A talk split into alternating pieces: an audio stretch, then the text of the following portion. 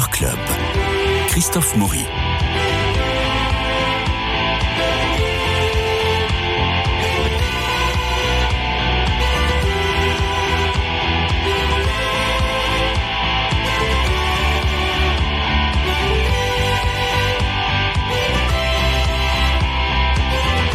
Le mois de juillet aussi à 31 jours, mais ça passe beaucoup plus vite. Là, mon Dieu, 19 janvier, euh, on peine, il fait froid, il fait moche. C'est vraiment le temps pour aller au cinéma. Oui. Nous sommes d'accord, Marie-Noël comment Dominique Mort. Mais nous, on y va de toute façon. Je sais qu'il fasse beau ou mauvais. hein. Bon, alors il faut emmener tout le monde. On J'aimerais qu'on ouvre cette émission par un, par un hommage, puisque vous avez rencontré Dominique Borde, vous avez rencontré euh, Gina Lolo Brigida, qui nous a quitté à l'âge de 95 ans, qui était un peu euh, l'anti-Sophia Loren. C'est ça. Bah, C'était les deux, euh, les deux piliers du cinéma italien euh, avec une carrière française, et pour sa part assez importante d'ailleurs. Alors, elle a, elle, a, elle a tourné à peu près 80 films. Elle a débuté en 46. On retiendra surtout, bien sûr, Fanfan, Fanfan la la Tulipe, tulipe, évidemment. avec, euh, Gérard Philippe. avec Gérard Philippe, dont elle m'avait confié qu'elle avait été un peu amoureuse à l'époque, mais il Ah. était marié, donc on n'y touchait pas. C'était parfait. Et elle m'avait confié aussi, c'était il y a 20-25 ans que je l'avais rencontrée à Cannes. Mhm. Et elle m'avait confié qu'elle était très inquiète parce qu'elle avait un fils au chômage. Alors j'espère que depuis, il a trouvé du travail. Mais elle était assez émouvante. Et, euh, on peut rappeler d'autres films. Il y a Les Belles de Nuit de René Clair. Il y a, pas, il y a la série Pain, Amour et Fantaisie de Comencini où, où, où elle a brillé aussi. On en a beaucoup parlé. Il y a eu Trapèze de Carole Reed et Notre-Dame de Paris de Delannoy où elle était Eh Esmeralda, oui, bien entendu. L'Esmeralda. L'Esmeralda et Salomon et la Reine de Saba, avec Yul Brynner, qui a remplacé au pied levé Tyrone Power, qui est mort au début du film dans un duel avec George Sanders. hein. Il a une crise cardiaque, il est mort, on l'a remplacé par Yul Brynner, à qui on a foutu une perruque, À pire. parce qu'il fallait bien lui mettre des cheveux. Voilà. Autrement, après, elle a, elle a encore pas mal tourné, Ce merveilleux automne ou Les poupées, un film à sketch. Elle jouait beaucoup sur sa plastique, elle était très belle, très déliée, très... La loi aussi, tirée de Roger Vaillant. Euh, alors moi, le, le- le souvenir que j'ai d'elle est, est- est- à la fois grotesque et émouvant, parce qu'elle était venue à Cannes parce que les acteurs italiens montaient les marches tous ensemble. Et tous les acteurs, Gaspard et tous, ont monté les marches, et elle s'est fait attendre. Elle est venue toute seule, Non. exprès. Si, si. Et donc toute la troupe des, des acteurs italiens était passée, elle était restée un peu en arrière, et elle est arrivée déguisée comme une pêche melba un petit peu. bah, elle, était, elle avait euh, dans les 80 ans à l'époque, fin Ouais, ouais, 75-80. Et elle s'est arrêtée au milieu de- du tapis rouge, elle s'est retournée devant tous les badauds qui ont applaudi. Et c'était, c'était à la fois, elle l'avait bien sûr fait exprès, mais c'était le dernier adieu du public à, à Gina Lorigina. Elle avait trouvé ça assez, Et tous les photographes. assez avec les photographes, bien entendu. Elle avait voulu encore une fois e- être saluée. Voilà ce souvenir que j'ai d'elle.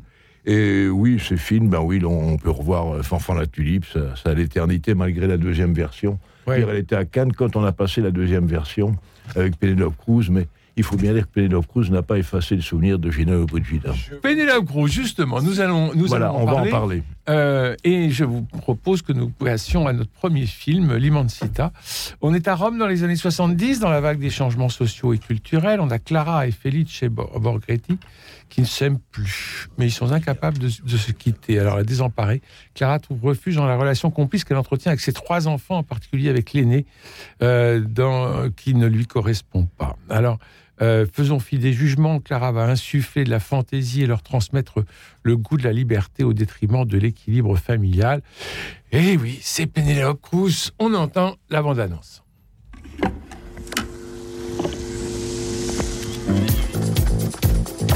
Strano. Di solito quando ti trucchi, o esci o hai pianto. Ma perché ti sei mangiata tutte quelle ostie? Mi devono fare un miracolo. Che miracolo ti serve? Che papà mi avete creata male. Io non sono Adriana. E tu non hai poteri per aggiustarmi. Io vengo da un'altra galassia.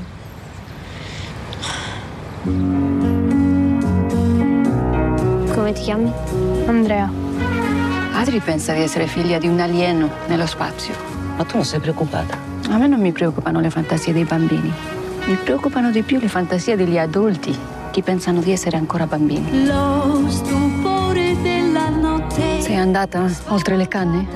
È pericoloso, sai? Soprattutto per te e per quell'amica tua. Smettetela! Siete voi che fate preoccupare mamma. Ma ho detto di no. Ho detto di no. Ha detto di no! Ragazzina vuole essere un maschio. Tu non sei neanche capace di educarla, quella ragazzina. Alors, Bernard Médioni, qu'est-ce que vous avez pensé de Simon Sita Alors, intéressant, vous avez quelque chose qui est très sensible, que l'on sent dès le début, avec cette figure de mère assez écrasante, mais très sympathique, interprétée par Penelope Cruz. Éblouissante. Oui, vraiment, Mais vraiment. Euh, mais en même temps que cette sensibilité, vous avez une excentricité Mmh. vraiment sympathique qui fait qu'on on n'est pas très très loin d'un film euh, de Pedro Almodovar, euh, à l'image d'ailleurs de cette entrée en matière qui est à la fois colorée et dynamique. D'ailleurs, ça retombe un petit peu après, et c'est dommage, on aurait bien voulu que ce fût euh, dans cette note-là du début à la fin. Euh, la musique a beaucoup de, beaucoup de panache, on entend la musique de Maurice Jarre, composée pour le docteur Givagour, on entend la musique de Francis Lay, Story. euh, pour Love Story, on entend Adriano Celentano, Oui. un tube de l'époque qui était alright dans les années 70, et tout ça donne encore de la saveur à l'ensemble. Je vous rejoins pleinement, Christophe, quand vous parlez du talent de, Penelope Cruz, qui ici est, est apte à satisfaire toutes les exigences et campe euh, un personnage de mère entre clairvoyance et extravagance, qui a ici une fière consistance.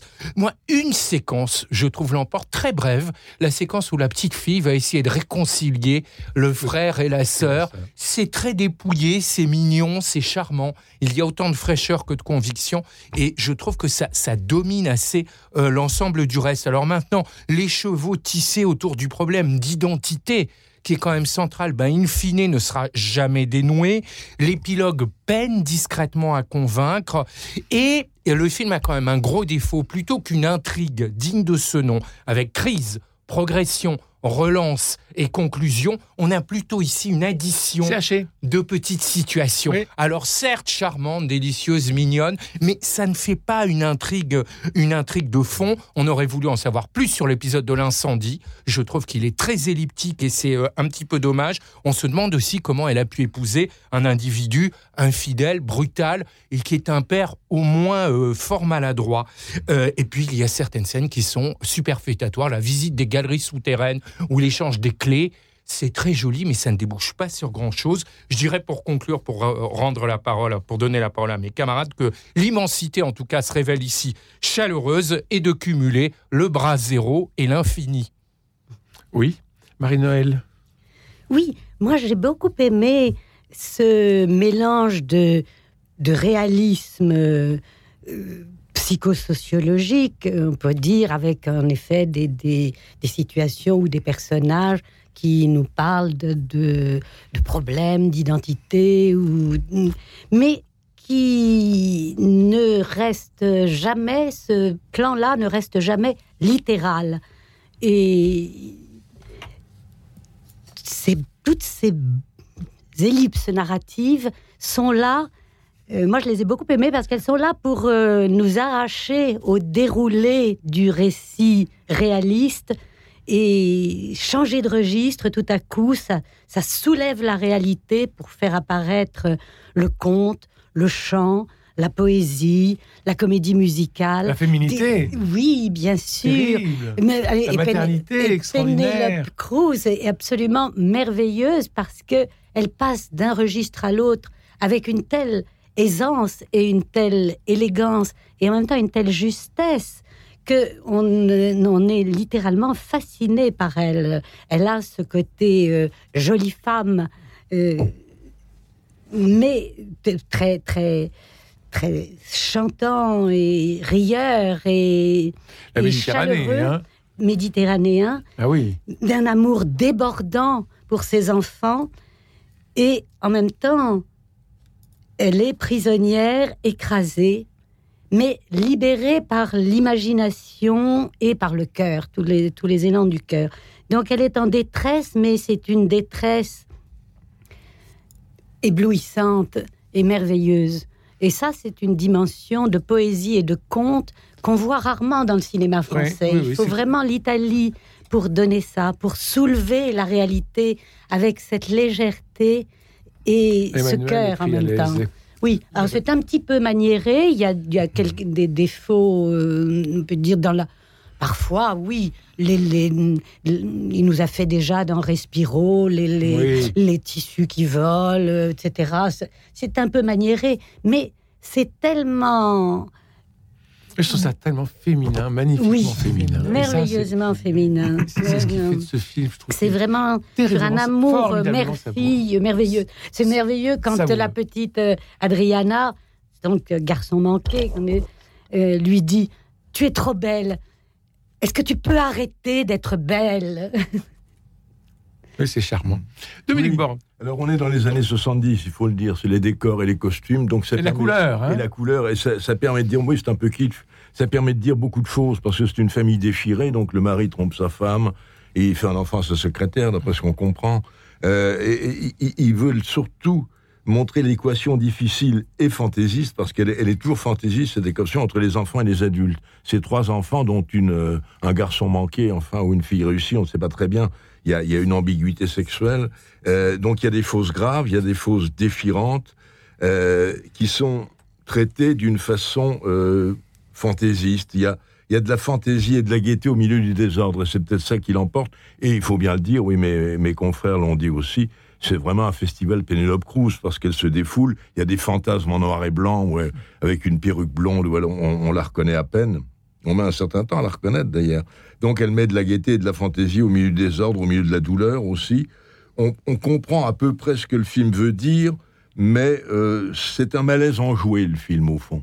C'est d'abord ça, euh, et qui tourne autour de, de, de l'actrice. hein. Mais c'est virtuose, mais en même temps peu abouti, parce que c'est une série de scénettes, comme l'a dit Bernard, euh, qui s'ajoutent les unes aux autres. Et en effet, cet incendie, on ne comprend pas pourquoi et comment. Et bon, bon. Moi, je peux vous expliquer. Oui. Ben, il y a un moment où euh, on peut trouver une explication psychologique, Oui. euh, tout Enfin, à fait. on n'y revient elle, pas, Elle, a une forme de folie, la mère. Mhm. C'est- ça, cette détresse euh, Oui, qui bah, a- déborde. oui, et de- oui. Donc, a- il y a un moment où, écrasée, prisonnière, enfermée par ce mari brutal, elle met le feu à Elle la parfumerie. elle Oui, est comme- surprise elle-même comme la scène- elle rentre. Moi, je suis pas tout à fait Comme la d'accord scène dans les elle. sous-sols. Elle surprise elle-même. Comme la scène dans les Elle sous-sols. La scène dans les sous-sols, c'est la quête de la vérité. Mm. Eh ben oui, euh, c'est à ce moment-là. Et, et, et moi j'ai trouvé, moi je trouve, clés que moi je trouve très fort qu'il joue aussi sur du symbolique, Oui. dans quelque chose où on est du- dans le pro, dans le prosaïsme du quotidien. Et puis de temps en temps, il y a, il y a une force symbolique très forte. Euh, qui arrive avec justement cette scène, conte, cette de clé avec euh, l'incendie. Euh, non, je trouve que c'est très flou, Je trouve que c'est très bien, réussi. mais Ah mais moi, Ah oui, je- moi aussi, je trouve ça très trouve- réussi. oui, je trouve qu'il faut se laisser. Tout à coup, ça vous Voilà. emporte. euh, on se laisse, on se laisse complètement aller dans le. dans- Encore faut-il être emporté, mais symbolique, allégorique, Oh, mais- métaphorique, tout ce que vous Vous savez, voulez. il faut, il faut rester un grand enfant. ouais. Sûrement, sûrement. Bernard. Coupé Bon. Non, non, mais il n'en- reste pas moins que c'est un festival Pénélope Cruz. Bon, c'est vrai que le film existe à travers elle. Bah, moi, je suis amoureux, alors euh, on rien. Moi, je suis pas amoureux, mais. euh, non, non, mais c'est ça. euh, C'est elle qui fait le film, finalement. Mais oui. Et, et ce, ce garçon ou cette fille manquée, bon, euh, qui, qui nous interroge aussi. Ouais. Et cette famille déchirée, parce que. on, la, on la situe dans les années 70, ça pouvait être beaucoup plus choquant à l'époque. Oui, bien qui sûr. bat sa femme, qui trompe sa femme, la, la fille, garçon manqué. Et ça passe. Ça passe parce qu'on est à une autre époque. Oui. Euh, c'est ça aussi. Mais sur Donc, la narration, parce que vous, disiez que c'était un, un- un festival Pénélope Cruz, moi, je trouve quand même que la caméra est vachement bien tenue. hein. Oui. La caméra est très bien tenue. Puis ça commence très fort dans, dans la folie quand Mais elle. non, On a terminé pour ce film que nous allons tous voir parce que c'est Oui. vraiment l'époque pour aller prendre le soleil du visage de Pénélope Cruz. Parlons de l'envol maintenant. On est quelque part dans le nord de la France. C'est Juliette qui euh, grandit seule avec son père, Raphaël, un soldat rescapé de la Première Guerre mondiale. Alors c'est bon. Euh, elle est passionnée par le chant et la musique. C'est une jeune fille solitaire. Et puis elle rencontre une magicienne, Yolande Moreau, qui lui promet que des voiles écarlates viendront un jour l'emmener loin de son, de son village. Il y a du charme, de la magie, de la tendresse, c'est bien ça. On va écouter la bande-annonce. Bonsoir. Je suis Raphaël, l'homme de Marie. C'est votre fille. Elle s'appelle Juliette. Je peux pas vous payer, mais je peux vous loger. Il y a tout le temps des choses à faire ici. C'est vous l'homme de la pauvre Marie? Elle était brave, Marie.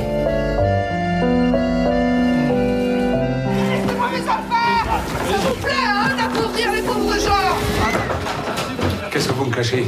C'est quoi cette histoire, de Fernand? T'as pas honte d'être encore là? T'aurais mieux fait de mourir à la guerre. C'est toi, Juliette.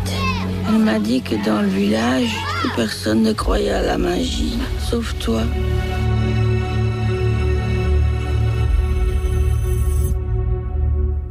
Bien loin, bien loin d'ici. Vous êtes un aventurier? Non, je gagne ma vie. Je suis complètement folle. Alors, sur Retour de guerre dans une ferme, Dominique Borne. Il, il a un visage raviné, il a l'air d'une brute comme ça, et pas du tout, c'est un homme simple. Il a la bon, barbe. mais évidemment bon, qui s'occupe de sa fille et qui la voit grandir. Et euh, cette fille qui est douée pour beaucoup de choses, et lui qui, va, qui est ébéniste et qui va sculpter une proue de navire. hein.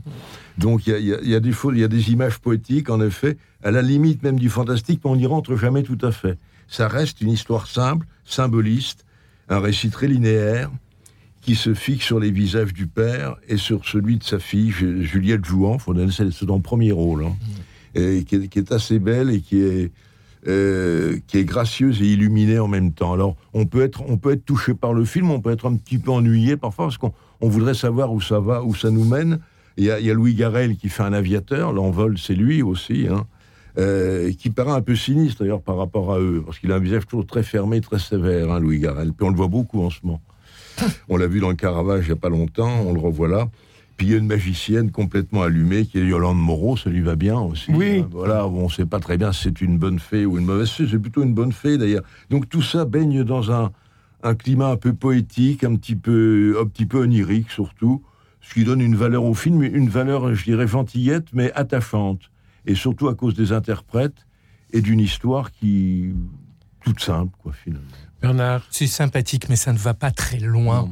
La reconstitution a du cachet, certes, avec ses costumes d'une savante rustici- rusticité, et puis des extérieurs tout en âpreté. Moi, j'ai apprécié le personnage de l'aviateur parce qu'il apporte une touche de romanesque, un ensemble qui est quand même assez sévère.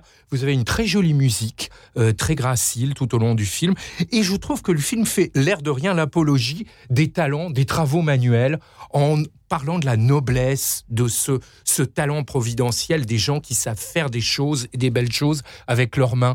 On peut s'étonner que ce soit un film exactement homonyme d'un film de Steve Suissa de 2000 avec Clément Sibonnier et Bernard Fresson. Et, euh, et également Isabelle Carré sur quelqu'un qui se destine à la boucherie et qui va faire du cinéma, qui s'appelait aussi L'Envol. Maintenant, c'est lent et austère. Les dialogues, je trouve, ne sont pas enthousiasmants, surtout dans les paroles des chansons, alors que les musiques sont réussies. Les paroles des chansons trahissent une cruelle carence d'inspiration. Et puis dans sa facture, ça fait beaucoup penser à un film de télévision. Ça reste quand même très très modeste avec euh, sa manière de filmer. On dirait une fiction euh, de François Lorraine du samedi soir. Et je le dis, je le dis d'ailleurs sans méchanceté.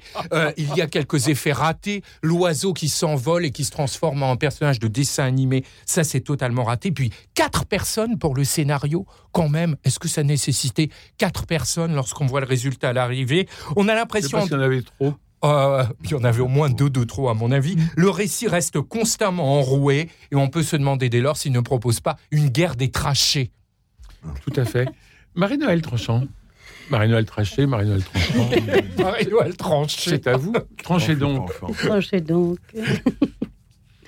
eh bien, moi, je dis euh, vive l'Italie encore, puisque nous avons là deux films à la suite qui ont cette facture euh, euh, si singulière et prenante de, de réalisme, de prosaïsme, de, presque de naturalisme, et puis de poésie souterraine ou aérienne euh, qui se lève soudain. Et simplement dans ce film, c'est en deux temps. Il y a d'abord le monde de la terre, de la glèbe, qui est alors, on n'a pas du tout parlé de la touche picturale, mais il y a dans ce film une patte picturale euh, que j'ai trouvée extrêmement puissante. Une, euh, au début, quand les premiers intérieurs, avec Noémie Lvovsky, qui est la voisine qui s'est occupée de la petite fille puisque sa mère était morte au moment et qui la présente à son père, on a des lumières à la Georges de la Tour très belles, des, éclairages ocre, et puis par exemple ces, ces mains, la grosse main rouge du père et la toute petite menotte blanche de l'enfant, c'est vraiment des tableaux qui ont une patte picturale et humaine très, très puissante. Il peint, Pietro Marcello, la paysannerie. Et il le fait très, très bien. Vraiment, ce monde de la terre, ce, cet homme euh, rugueux, taiseux, et en même temps plein d'amour et de talent. Alors ça, c'est très beau, je trouve, d'avoir montré si bien ce- cette richesse créatrice que peuvent contenir des gens de peu et qui semblent l'enfermer dans un, dans un bloc euh, pas très euh, agréable, pas très aux yeux du monde, mais qui pourtant recèle des richesses euh, merveilleuses. Ça, il le montre remarquablement, je trouve, avec une très... La musique de, elle est, que Bernard a A souligné, souligné, oui. elle est de Gabriel Yared quand même. Et le dernier poème est de Louise Michel. Bon, c'est tout un monde qui se met en place avec un sens du paysage, de la terre et de l'envol que je trouve euh, original, touchant, intéressant, même si on peut y trouver quelques défauts. Alors, Marie-Noël, vous êtes euh, rentrée dans le studio tout à l'heure, les pieds ailés, en me disant que vous veniez de voir Au revoir le bonheur et que c'était délicieux. Alors, tout de suite, la bande-annonce. Si vous arrêtez pas de vous chamailler, papa vous laissera plus rester seul dans le char, OK? Ils te l'ont dit la dernière fois que t'attendrais plus. Arrête, Thomas, je vais pas rater l'avion! Nicolas? Je t'ai pas au téléphone, je suis pas au téléphone. Tout le monde est attaché. Mathéo, pourquoi t'es pas attaché? Mais toi non plus, t'es pas attaché. Évidemment, on croit tous que nos pères sont exceptionnels, mais je vous l'assure, Philippe l'était vraiment. Il avait promis de venir une dernière fois avec nous îles, à la maison. On va te donner un petit coup de main sur cette dernière promesse. On n'amène pas Monsieur Crackpot. Mes plus sincères condoléances. C'est juste ici. Désolée, mais vous êtes exactement comme dans la pièce.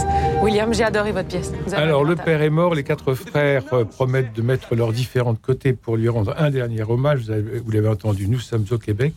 Et ils viennent accompagnés de leurs femmes et des nombreux enfants. Ils se rendent à la maison d'été familiale pour faire leurs derniers adieux. Et forcément, Eh bien, je ne m'y attendais pas, mais j'ai trouvé une comédie extrêmement sympathique et chaleureuse et, hum, et plaisante et qui est encore, quand je dis encore, c'est après euh, l'envol, un hommage au père.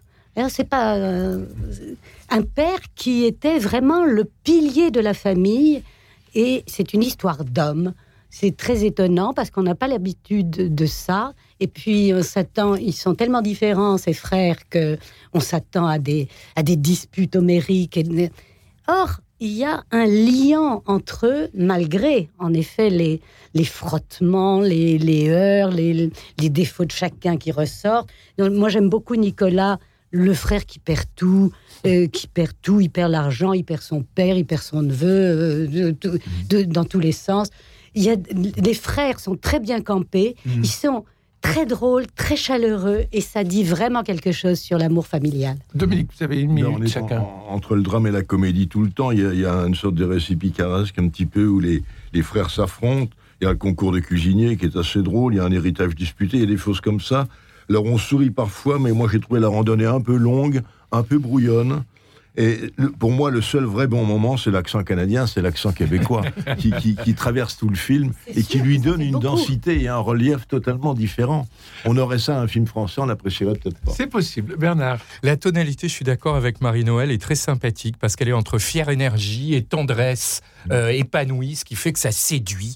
Euh, il y a un gag itératif avec le bagage qui est toujours le mauvais bagage qu'on apporte en guise de dédommagement euh, chez des gens qui n'en sont pas les propriétaires. Ça, à la longue, c'est vrai que c'est amusant. De très beaux plans, euh, des panoramas québécois, majestueux, somptueux, et l'interprétation qui a autant d'humanité que d'habileté, qui est portée par François Arnaud, que l'on avait vu dans Enragé, le remake d'un film de Mario Bava. Maintenant, je trouve que le frère écrivain est un peu défavorisé, que la fiction n'évite pas toujours l'écueil de la naïveté. La scène du restaurant, je trouve, ne fonctionne pas. Je suis d'accord avec Dominique, la longueur est un peu exagérée. Et à titre personnel, je trouve que ça ne supporte pas la, compa- la comparaison avec les invasions barbares. C'est un joyeux désordre. Allons enfants de la fratrie, le jour de foire est arrivé. Voilà, merci à vous, vous trois, Bernard Mézioni, Marie-Noël Tranchant, Dominique Borne. Merci à Cédric Thomas pour la réalisation, Philippe Malpeuche pour les génériques, François Dieudonné pour l'organisation des studios, et Marie Picard qui vous permet de réécouter l'émission et de la diffuser. Demain, je recevrai Dominique Salin qui édite cette conférence inédite de François Varillon. Ça promet. Et donc, je vous rappelle L'Immensita, L'Envol et Au revoir le bonheur, qui sont les trois films qui avaient retenu nos suffrages pour cette semaine. Bonne semaine au cinéma, c'est là où il fait chaud, il fait bon.